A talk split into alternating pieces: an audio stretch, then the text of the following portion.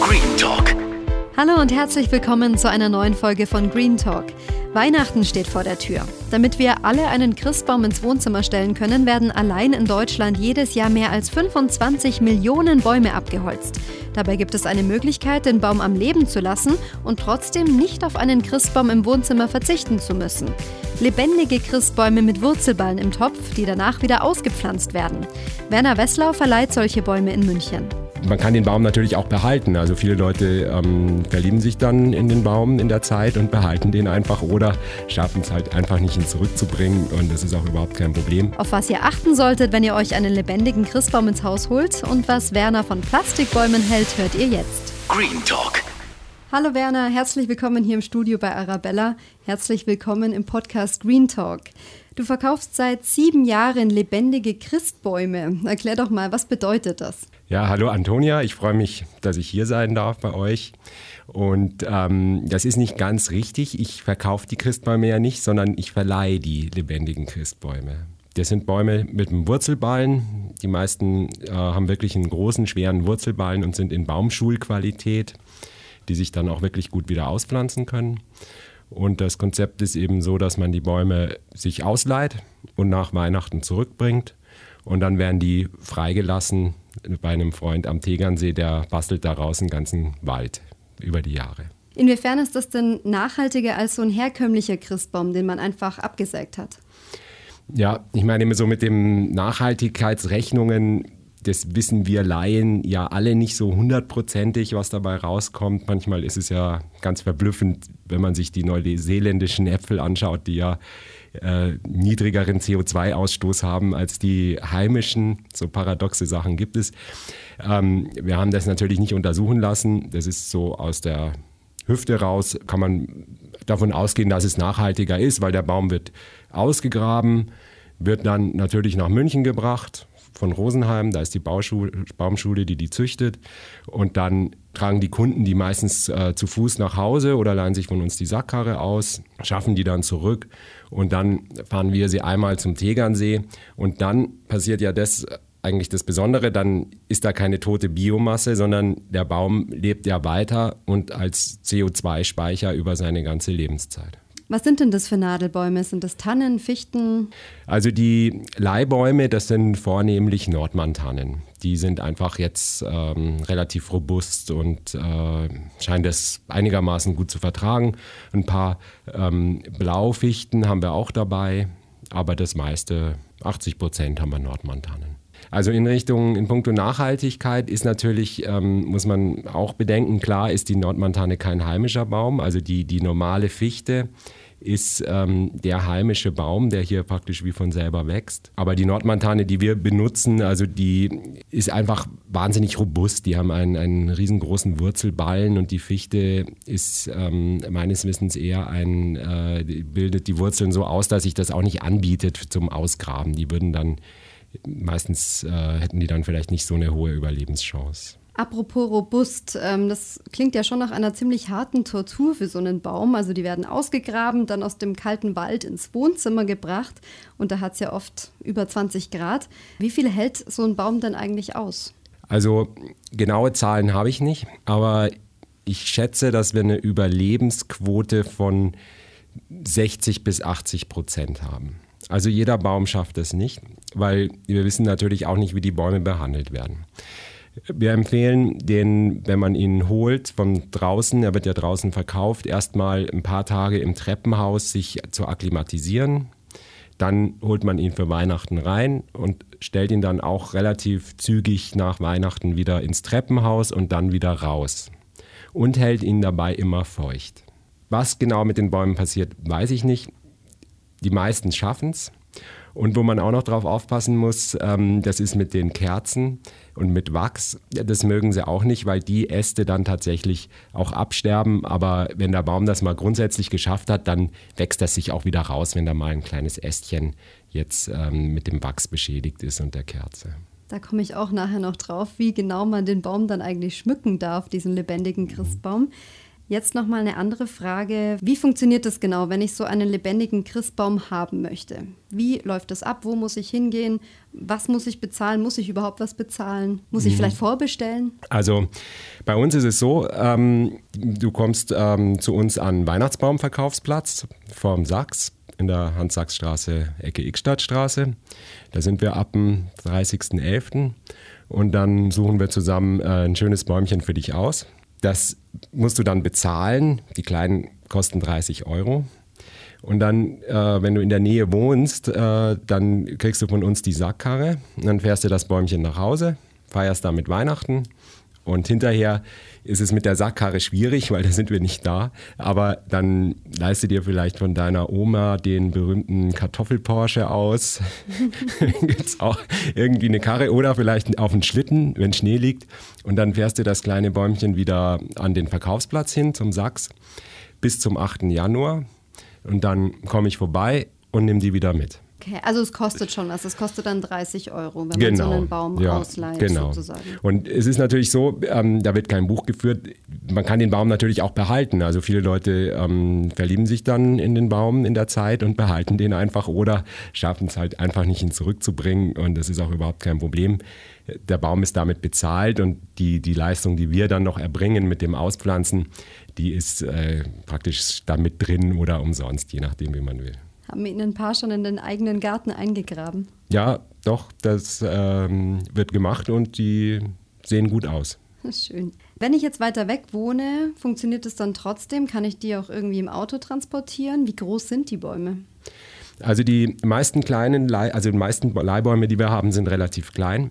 Die sind dann, wirken dann durch den Wurzelballen ein bisschen größer, weil der Wurzelballen vielleicht einen Durchmesser hat von so 40 Zentimeter und dann ist das Bäumchen dran vielleicht auch nochmal mit einem knappen Meter und dann hat man schon wie einen kleinen Weihnachtsbaum, wenn man den dann in den Blumen, also in den Eimer oder sowas stellt.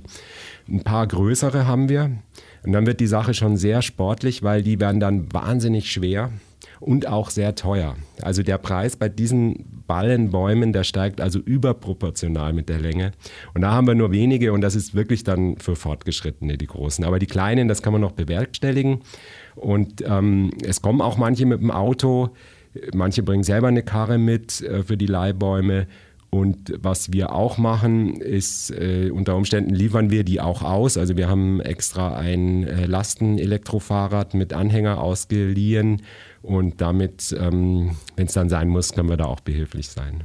Warum sind die so teuer oder teurer als die abgesägten Bäume? Ja, es ist eben einfacher, einen Baum abzusägen, als ihn auszugraben erstmal der Vorgang des Ausgrabens, also das ist ein, ein großer Wurzelballen, man versucht alle Wurzeln da mitzunehmen weitgehend. Und dann wird da, ist da eine, so ein Jutetuch oder ein Gitter drüber, damit die ganze Erde nicht auseinanderfliegt. Und dann wiegt das Ding natürlich insgesamt auch mit der ganzen Erde, die da drin ist, einiges. Also das ist äh, von der ganzen Logistik her wesentlich aufwendiger, als ein Baum einfach mal eben so ein kleines Bäumchen, zack, abzusägen, in ein Netz zu tüten und dann weiter zu verkaufen. Ja. Was würde denn passieren, wenn der Baum jetzt tatsächlich eingeht und man bringt da einen nicht mehr ganz so lebendigen Christbaum zurück? Ja, also da sind wir großzügig, aber das merkt man auch gar nicht, weil der Baum erst dann im Laufe des Frühjahrs oder wenn das Frühjahr anfängt, einfach eingeht. Das ist ja wie ein normaler Tannenbaum angenommen, der wäre jetzt eingegangen unterwegs das würde man dem gar nicht ansehen, weil der Sterbeprozess, der sichtbare, dann erst verzögert eintritt bei dem Tannenbaum. Das kennt jeder dann ab Mitte Januar von zu Hause und so ist es mit denen natürlich auch. Und ab Mitte Januar haben wir sie ja schon wieder in unserer Obhut und da sind sie draußen und da merkt man es auch nicht, sondern das sieht man dann tatsächlich erst ähm, so nach, ja, im März oder so, wenn dann die, die Nadeln braun werden oder runterfallen, dann weiß man, okay, der hat es jetzt nicht geschafft. Ja. Wie ist das denn an nach Weihnachten dann? Wie bringe ich den Baum zurück? Äh, muss ich den dann selber wieder einbuddeln? Also du hast schon gesagt, das macht ihr, aber wie läuft das ab? Genau, also die Rückgabe erfolgt eben ähm, selbstständig. Man muss den Baum zurückbringen an den Verkaufsplatz und dann bis zum 8. Januar und dann schnappen wir uns den und fahren den mit dem Anhänger dann raus zum Tegernsee. Und im Extremfall ist es auch so, dass wir auch Bäume abholen können, aber dann ist wirklich die Frage, wenn man dann äh, da mit dem Auto durch die Stadt fährt und so einen Baum einsammelt, ob dann das Gesamtkonzept äh, Leihbaum noch Sinn macht, wenn man dann da mit dem Auto nochmal extra durch die Stadt fährt. In Sachen Nachhaltigkeit mm, auch, oder? Ja, würde ja. ich dann fast zu einem konventionellen Baum raten. Oder diesen Baum eben dann zu Hause im Garten auf der Terrasse auf dem Balkon irgendwie selber zu behalten, ihn umzutopfen in einen großen Topf oder ihn heimlich irgendwo an Gehsteig pflanzen. Gibt es vielleicht neben der Idee, dass das Ganze ja viel nachhaltiger ist, wenn man den Baum wieder einpflanzt. Gibt es da noch irgendwelche anderen Vorteile, die jetzt jemand hat, vielleicht der sich so einen Baum zulegt? Bleibt der vielleicht länger grün und hat man nicht so viele Tannennadeln am Boden oder so? Ja, auf jeden Fall. Dadurch, dass er ja in der Regel überlebt die erste Zeit, ähm, hat man natürlich überhaupt kein Problem mit, mit Nadeln oder Alterung. Also es gibt ja Leute, wirkliche Weihnachtsbaum-Enthusiasten, die, meine ich, Maria Lichtmess, irgendwann im Februar ist der Termin, wo sie den dann letztendlich entsorgen und für so jemanden ist das natürlich prädestiniert. Also da dürfte nichts passieren. Ähm, da habe ich allerdings keine Erfahrungswerte, was dann die Bäume dazu sagen, wie die dann überleben. Ich glaube, dann müsste man sie vielleicht, wenn sie so lange drin waren, würde ich die nicht mehr ganz ins, in den Frost setzen, sondern dann vielleicht im Treppenhaus irgendwo lassen, wenn die jetzt Monate in der, im Warmen waren, dann denkt der Baum, es ist Frühling. Und wenn man den dann, machen die ganzen Poren auf, der zieht wieder Wasser. Und wenn man den dann schlagartig in die Kälte, dann in die Februarkälte setzt, bei minus 20 Grad, wenn es gut läuft, dann äh, ist der natürlich hin. Weil dann gefriert das Wasser in den Kapillaren und dann sind sie hin und dann für so einen Fall würde ich empfehlen, den dann wirklich zu behalten und dann im März auszupflanzen. Du hast jetzt gerade schon erklärt, wie man den Baum so langsam an die Raumtemperatur auch gewöhnen kann. Gibt es noch andere ähm, Regeln, die man zu befolgen hat, wenn man diesen Baum ins Haus holt, ähm, auch was das Schmücken angeht oder was die Baumpflege angeht? Also wie oft muss ich den gießen und so weiter. Mhm. Vielleicht kannst du da mal so ein bisschen erklären, was man da zu tun hat. Also die Häufigkeit vom Gießen hängt natürlich ab vom Klima in der Wohnung. Und da wird eben empfohlen, diesen Wurzelballen wie bei einer normalen Zimmerpflanze, den einfach ein bisschen feucht zu halten. Und das kann natürlich in der trockenen Heizungsluft sehr schnell gehen. Der Baum wacht ja auf, der denkt, es ist Frühling, zieht wieder Wasser, also wird da auch was verbraucht. Deswegen würde ich das vielleicht alle zwei, drei Tage mal kontrollieren. Und ähm, ansonsten sind das ja ganz robuste kleine Kerle, die müssen also jeden üblichen, handelsüblichen Weihnachtsschmuck aushalten, wegstecken können. Und das Einzige eben, wo man ein bisschen aufpassen muss, das weiß ich auch aus eigener Erfahrung, ähm, weil ich da auch schon mal ein paar Äste ruiniert habe bei meinem eigenen Leihbaum. Ähm, das ist eben mit dem Kerzen und dem Wachs, weil wenn man die runterbrennen lässt, dann wird der Kerzenständer, dieser kleine äh, Metallständer, dann doch sehr heiß und das mögen sie gar nicht. Vielleicht dann gibt selbstlöschende Kerzen, die dann schon ein bisschen vorher von selber ausgehen. Das äh, ist ein gutes Mittel und dann gucken, dass nicht zu viel Wachs runtertropft. Mhm. Und ansonsten halten die einiges aus, weil die sind, haben ganz stabile, dicke Äste. Also da kann man dann, die sind klein, aber da kann man dann dafür dann schon den ganzen Weihnachtsschmuck, den man so hat, schon bestimmt unterkriegen. Es gäbe ja auch die Möglichkeit, eine Lichterkette anzubringen mhm. oder so. Also da hätte man das Wachsproblem gar nicht. Genau, das ist natürlich Geschmackssache, ne, was man da lieber mag. Genau, das ist Geschmackssache und das machen ja heutzutage auch die meisten und die sind ja auch mittlerweile ganz nett geworden, diese modernen äh, Lichterketten. Da hat man natürlich, muss man gar nicht aufpassen dann. Ja. Wenn ihr die Bäume ähm, für den Transport fertig macht, ähm, achtet ihr da auch auf Nachhaltigkeit, was die Materialien angeht, mit denen ihr die Bäume einpackt? Also das ist in der Tat schwierig. Jetzt mal die kleinen Leihbäume, die werden ja in der Regel auch überhaupt nicht eingepackt. Aber allgemein ist es ja üblich, diese Bäume in, also die normalen Bäume, die abgeschnittenen in diese äh, Plastiknetze zu verpacken. Du verkaufst ja auch normale Bäume, ne, genau. abgesägt. Ja, also der, der Leihbaumbereich ist es eher eine kleine Nische, aber wir verkaufen eben regionale Bäume und äh, Demeter-zertifizierte Biobäume und die packen wir normalerweise eben in die, diese ähm, Kunststoffnetze ein. Und es ist dann über den ganzen Verkauf auch eine ganze Menge natürlich, was da zusammenkommt. Und da haben wir jetzt ähm, was Neues, probieren wir dieses Jahr mal aus. Und zwar sind das Baumwollnetze. Mhm. Die kosten allerdings nahezu das Hundertfache. Oh, wow. so ein Plastiknetz kostet natürlich nicht viel. Und ähm, das Baumwollnetz, das macht sich tatsächlich äh, bemerkbar. Ich habe jetzt ähm, überlegt, wie wir es machen sollen, ob ich vielleicht eine zweite Verpackungsmaschine anschaffe und dann den Leuten, den Kunden die Wahl lasse, ob sie jetzt äh, vielleicht für ein oder zwei Euro Aufpreis dann das Baumwollnetz nehmen oder das herkömmliche Plastiknetz.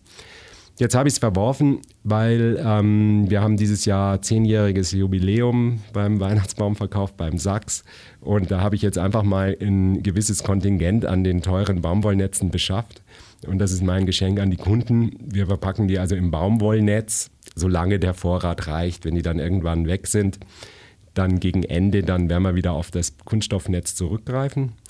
Das ist jetzt ähm, Stand der Dinge. Also im Moment gibt es nichts anderes. Ähm, unsere Lieferantin, die Frau Weiß, also ähm, unsere regionalen Bäume kommen von der Baumschule Weiß bei Rosenheim. Und die hat jetzt gerade was entwickelt, einen Prototypen, der ist allerdings noch nicht ganz fertig. Und zwar ist es eine Verpackungsmaschine, die vollkommen ohne Baumwollnetz und ohne Kunststoffnetz auskommt. Das wird dann irgendwie so rumgewickelt ich bin sehr gespannt drauf und vielleicht können wir damit nächstes Jahr schon äh, unsere Kunden und uns überraschen. Vielleicht sogar dieses Jahr schon mit einem Prototypen. Mhm, interessant. Und was ist das dann für ein Material? Weißt du das? Also wenn da was rumgewickelt wird, das aber kein Netz ist? Also das ähm, weiß ich nicht ganz genau. Ich glaube, es wird so sein, dass sich da eine, eine Hanfschnur ähm, spiralmäßig um den Baum wickelt. Okay, auch also, ein nachhaltiges Material. Ja. Interessant. Wie bist du denn auf die Idee gekommen, dass du jetzt so lebendige Christbäume verkaufen möchtest? Ähm, Gab es da irgendwie einen Auslöser und du hast dir gedacht, Mensch, irgendwie muss dieses Weihnachten und diese, diese Christbäumverkäufe müssen irgendwie nachhaltiger werden oder hatte das einen ganz anderen mhm. Hintergrund? Ja, das hat eigentlich einen ganz banalen Hintergrund. Ähm, das war eben so, dass ich ähm, schon von Anfang an eigentlich klar diese, diese Bäume im, im Wurzelballen gut fand und das auch anbieten wollte ausprobiert habe. Ähm, das mag jetzt so sieben, acht Jahre her sein, dass ich diese, diese im Ballen dann mal äh, getestet habe. Und dadurch, dass das so umständlich ist und das ist richtig, also Konsumarbeit, die man da leisten muss, um den nach Hause zu schaffen, hat sich eben ähm, niemand für diese kleinen Bäume interessiert. Und irgendwann habe ich einen kleinen Zettel dran gemacht, habe draufgeschrieben, Rent Me. Und seitdem ist das ähm, also eine wachsende Fangemeinde da äh, im Glockenbachviertel und auch münchenweit. Also tatsächlich kommen die Leute also auch mit der Straßenbahn, mit der U-Bahn, um so einen Leihbaum zu holen. Und das ging dann eben so ganz von selber. Und dann über die Jahre ist das aufgekommen, dass es auch im Internet jetzt so professionelle Christbaumverleiher gibt, die eben Bäume anliefern und wieder abholen. Und die liegen preislich, glaube ich, ziemlich ähnlich wie wir, müssen allerdings, habe ich von Kunden gehört, dass es da schon auch unangenehme Überraschungen gab. Also die, ich habe einige, die das schon ausprobiert haben und die den Baum bei uns holen. Waren die Bäume dann nicht so schön? Hm, vielleicht ähm, waren sie nicht so, wie, sie die, wie die Kunden sich das vorgestellt haben und dann waren sie enttäuscht. Also jetzt schön im Baum ist ja relativ. Also. naja, da wird immer schon viel diskutiert an Weihnachten, ja, ja. wer den schönsten Baum hat. Mhm. Ja. Nee, aber ich, also für mich persönlich ist so, ich bin da ein ganz schlechter Berater, ob ein Baum jetzt schön oder nicht schön ist, weil ich finde sie alle schön. Sehr schön. Ähm, hast du vielleicht auch das Gefühl, dass das mit an diesem Nachhaltigkeitstrend liegt, dass vielleicht solche Bäume mit Wurzelballen jetzt mehr gesucht werden? Auf jeden Fall.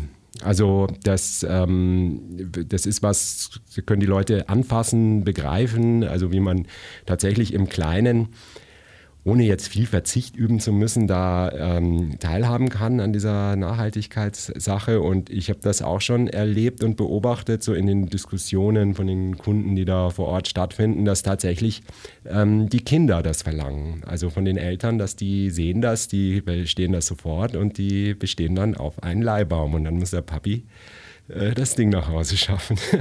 Und woran liegt das? Ist das die Greta-Generation oder was glaubst du? Also diese Szene, die ich da erlebt habe, das war ähm, bevor Greta, aber die Diskussion haben wir ja schon, also äh, auch schon länger. Bestimmt hängt das alles miteinander zusammen und, und auch bestimmt hat Greta äh, Thunberg da einiges dazu beigetragen, damit diese Diskussion wirklich in die Mitte der Gesellschaft jetzt angekommen ist, wo sie auch hingehört, meiner Meinung nach. Mhm. Und das mit den Leihbäumen, das ähm, hängt damit ganz doll zusammen, weil dann die Leute können das sofort anwenden, praktizieren und fühlen sich gut dabei. Und wie mhm. wir es Anfang schon gesagt haben, wenn man das jetzt mit einem Spitzenstift nachrechnet, was dabei jetzt rauskommt, das weiß ich nicht. Da bräuchten wir einen Umweltwissenschaftler, der uns das äh, genau ausrechnen kann. Mhm. Es gibt ja auch Familien, die an Weihnachten eine Plastiktanne haben oder einen Plastikbaum. Wenn man jetzt aus irgendeinem Grund keinen lebendigen Baum ins Haus holen will, was würdest du denn sagen, ist am Ende nachhaltiger? So eine Plastiktanne, die man, wenn Weihnachten vorbei ist, auf den Dachboden räumt und dann wieder runterholt und jahrelang hat? Oder wirklich so einen, einen Baum absägen aus dem Wald und ins Wohnzimmer holen und dann danach wegwerfen? Also da gibt es tatsächlich, habe ich da eine Zahl gelesen, dass der Plastikbaum äh, nach 18 Jahren sozusagen in der Ökobilanz dann über dem äh, normalen abgesägten Christbaum fällt, also ganze Herstellung und so weiter. Ich weiß jetzt nicht, wie ansehnlich nach 18 Jahren so ein Plastikbaum ist. Von, von der Optik her finde ich die verblüffend ähm, gut, so Plastikbäume. Und dann glaube ich, dass man auch äh, unterscheiden muss, was für einen Weihnachtsbaum jetzt man nimmt. Also nimmt man jetzt einen, der aus einer konventionellen ähm, Produktion stammt, aus einer großen Plantage irgendwo in Deutschland oder Ost- oder Nordeuropa, wo eben die meisten Bäume tatsächlich herkommen. Äh, oder ob man ein regionales Produkt wählt, was eben unter Umständen auch nicht gespritzt ist, dann äh, denke ich, dann wird sich das auch nochmal verschieben, also zugunsten des ähm, normalen Weihnachtsbaum. Ansonsten hm, finde ich prinzipiell, dass man den Leuten jetzt, ich meine, es mag keiner, wenn irgendjemand da mit dem Zeigefinger daherkommt und du sollst oder was. Äh, damit, deswegen bin ich der Meinung, dass eigentlich jeder so das machen sollte, was er für richtig hält. Und je mehr wir über Nachhaltigkeit sprechen, je mehr kann man so seinen eigenen Standpunkt ab und zu mal in Frage stellen. Und dann, glaube ich, wird jeder erwachsene Mensch da selber eine vernünftige Entscheidung zu treffen können.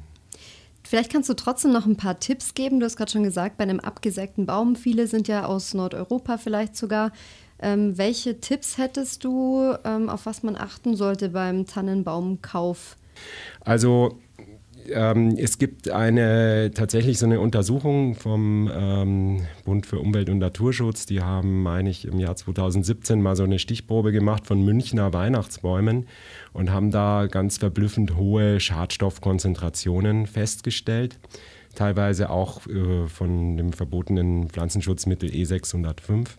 Und das lässt natürlich Rückschlüsse ziehen. Das ist jetzt nicht, ähm, gilt jetzt nicht für alle, aber natürlich werden diese Bäume in den großen Plantagen äh, sehr stark, sehr intensiv behandelt. Also man muss sich vorstellen, so ein Weihnachtsbaum, der muss unten sollen die Äste schön sein. Das heißt, man muss den Bodenbewuchs irgendwie wegkriegen. Das machen die, die, die ähm, äh, also die äh, konventionellen Hersteller eben dann meistens mit Pflanzenvernichtungsmitteln, Roundup, Glyphosat.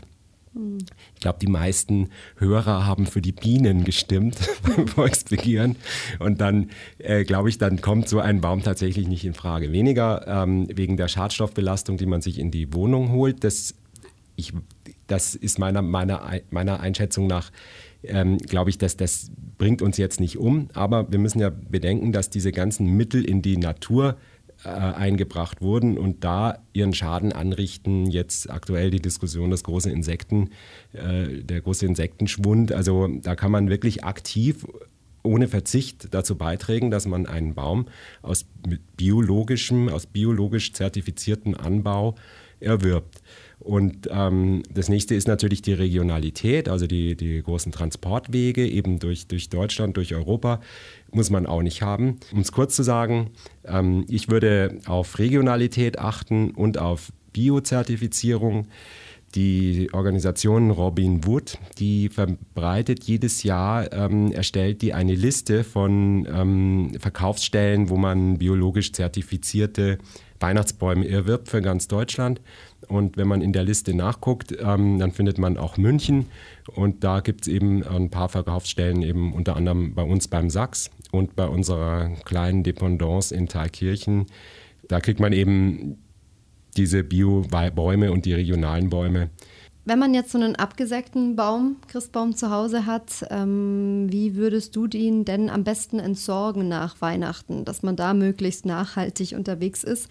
Gibt es da Tipps oder muss der auf der Straße landen. Mhm. genau, auf der Straße landen ist gut. Ähm, die Stadt München, äh, die hat ja Christbaum-Rücknahmestellen eingerichtet, die man auch im Internet findet oder unter münchen.de. Äh, in jedem Stadtviertel gibt es eigentlich eine und dann holt das Abfallwirtschaftsamt diese Bäume ab und die sind ja wirklich wertvolle Biomasse. Also die Bäume äh, werden dann ähm, kompostiert, da wird Biogas draus gewonnen oder sie landen in der Verbrennung und ähm, jeder, der schon mal so ein Video gesehen hat, wie so ein Weihnachtsbaum auf Kerzenbrand reagiert, weiß, da steckt also einiges drin an Energie. Und das ist ein, tatsächlich ein wertvoller Rohstoff. Also der ist zu schade, um in der Mülltonne oder irgendwo im Graben zu landen. Also wenn man den ordentlich entsorgt, dann tut man eigentlich noch was dafür, dass aus ihm zumindest noch Energie gewonnen wird. Genau, also das ist ein wertvolles Ding, so ein Baum, ja. Ähm, wie wichtig ist dir persönlich denn das Thema Nachhaltigkeit in deinem Alltagsleben? Hast du da vielleicht in der letzten Zeit irgendwelche Gewohnheiten geändert, wo du sagst, Mensch, da wollte ich einen Schritt mehr in Richtung Nachhaltigkeit gehen? Ja, ich habe meine Gewohnheiten geändert.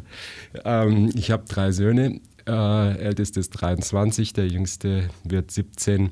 Und die, ähm, diese Generation, ähm, die pusht uns Älteren nochmal. Ja? Mhm. Die beschäftigen sich damit natürlich intensiv. Und das hat mich jetzt schon die letzten Jahre auch äh, natürlich wieder angeregt, darüber intensiver nachzudenken und meine Gewohnheiten zu hinterfragen. Und auch natürlich bin ich zu der Gewissheit gekommen, dass die tatsächliche Nachhaltigkeit im täglichen Leben noch ein, ein weiter, weiter Weg ist für die meisten von uns und ähm, mich eingeschlossen. Hast du ein paar Beispiele, wo du drüber nachdenkst, gerade was du ändern könntest oder was du vielleicht sogar schon geändert hast, so gerade im Alltagsleben? Ja, ich versuche also möglichst viel auf Plastikverpackungen zu verzichten. Und ähm, bestimmt geht es den meisten so, dass man dann erst, wenn man sich selbst sensibilisiert für das Plastik, äh, dass man dann erst merkt, was man da eigentlich aus dem Supermarkt alles nach Hause schleppt. Mhm. Und wie viel Arbeit das bedeutet, das tatsächlich zu vermeiden. Und das gelingt mir nicht immer, weil ich auch äh, praktisch ein, ein verwöhnter Wohlstandsbürger sind, bin wie die meisten von uns. Und das ähm, fordert Engagement, Arbeit und ein bisschen Kopfzerbrechen, Kreativität, dass man aus diesem Strudel tatsächlich rauskommt. Ja. Damit komme ich zur Schlussfrage. Angenommen, du könntest eine Sache in dieser Welt ändern. Welche Sache wäre das? Mhm. Dass alle nur noch lebendige Christbäume kaufen. Nee, also da ähm, denke ich natürlich äh, bei dieser großen Frage jetzt gar nicht an sowas Profanes wie Christbäume. Also ich denke an, an Gerechtigkeit in dem Sinne, dass jeder Mensch, egal wo er geboren wurde, in welche Welt er reingeboren wurde, also eine Möglichkeit hat, ein menschenwürdiges Leben, äh, wozu ich, äh, dazu zähle ich Bildung und ähm, Gleichbehandlung, Rechtsstaatlichkeit, dass demokratische oder annähernd demokratische Strukturen, also das wünsche ich mir für die Welt, wenn ich mir das äh, wenn das als ein Wunsch durchgeht. Gerne. Sind viele in einem schön zusammengefasst, ja. ja. Wunderbar. Vielen, vielen Dank, Werner, dass du hier warst und dass du Gast bei uns bei Green Talk warst. Ja, Antonia, ich danke dir, dass ich hier sein durfte. Vielen Dank. Green Talk und wie sieht's bei euch aus? Habt ihr euch schon Gedanken gemacht, ob und falls ja, was für einen Christbaum ihr euch dieses Jahr ins Wohnzimmer holen wollt? Vielleicht hat ja auch der ein oder andere schon Erfahrungen mit lebendigen Christbäumen gesammelt. Erzählt's uns gerne. Wir freuen uns, wenn ihr uns schreibt bei Instagram oder Facebook. Bis zum nächsten Green Talk.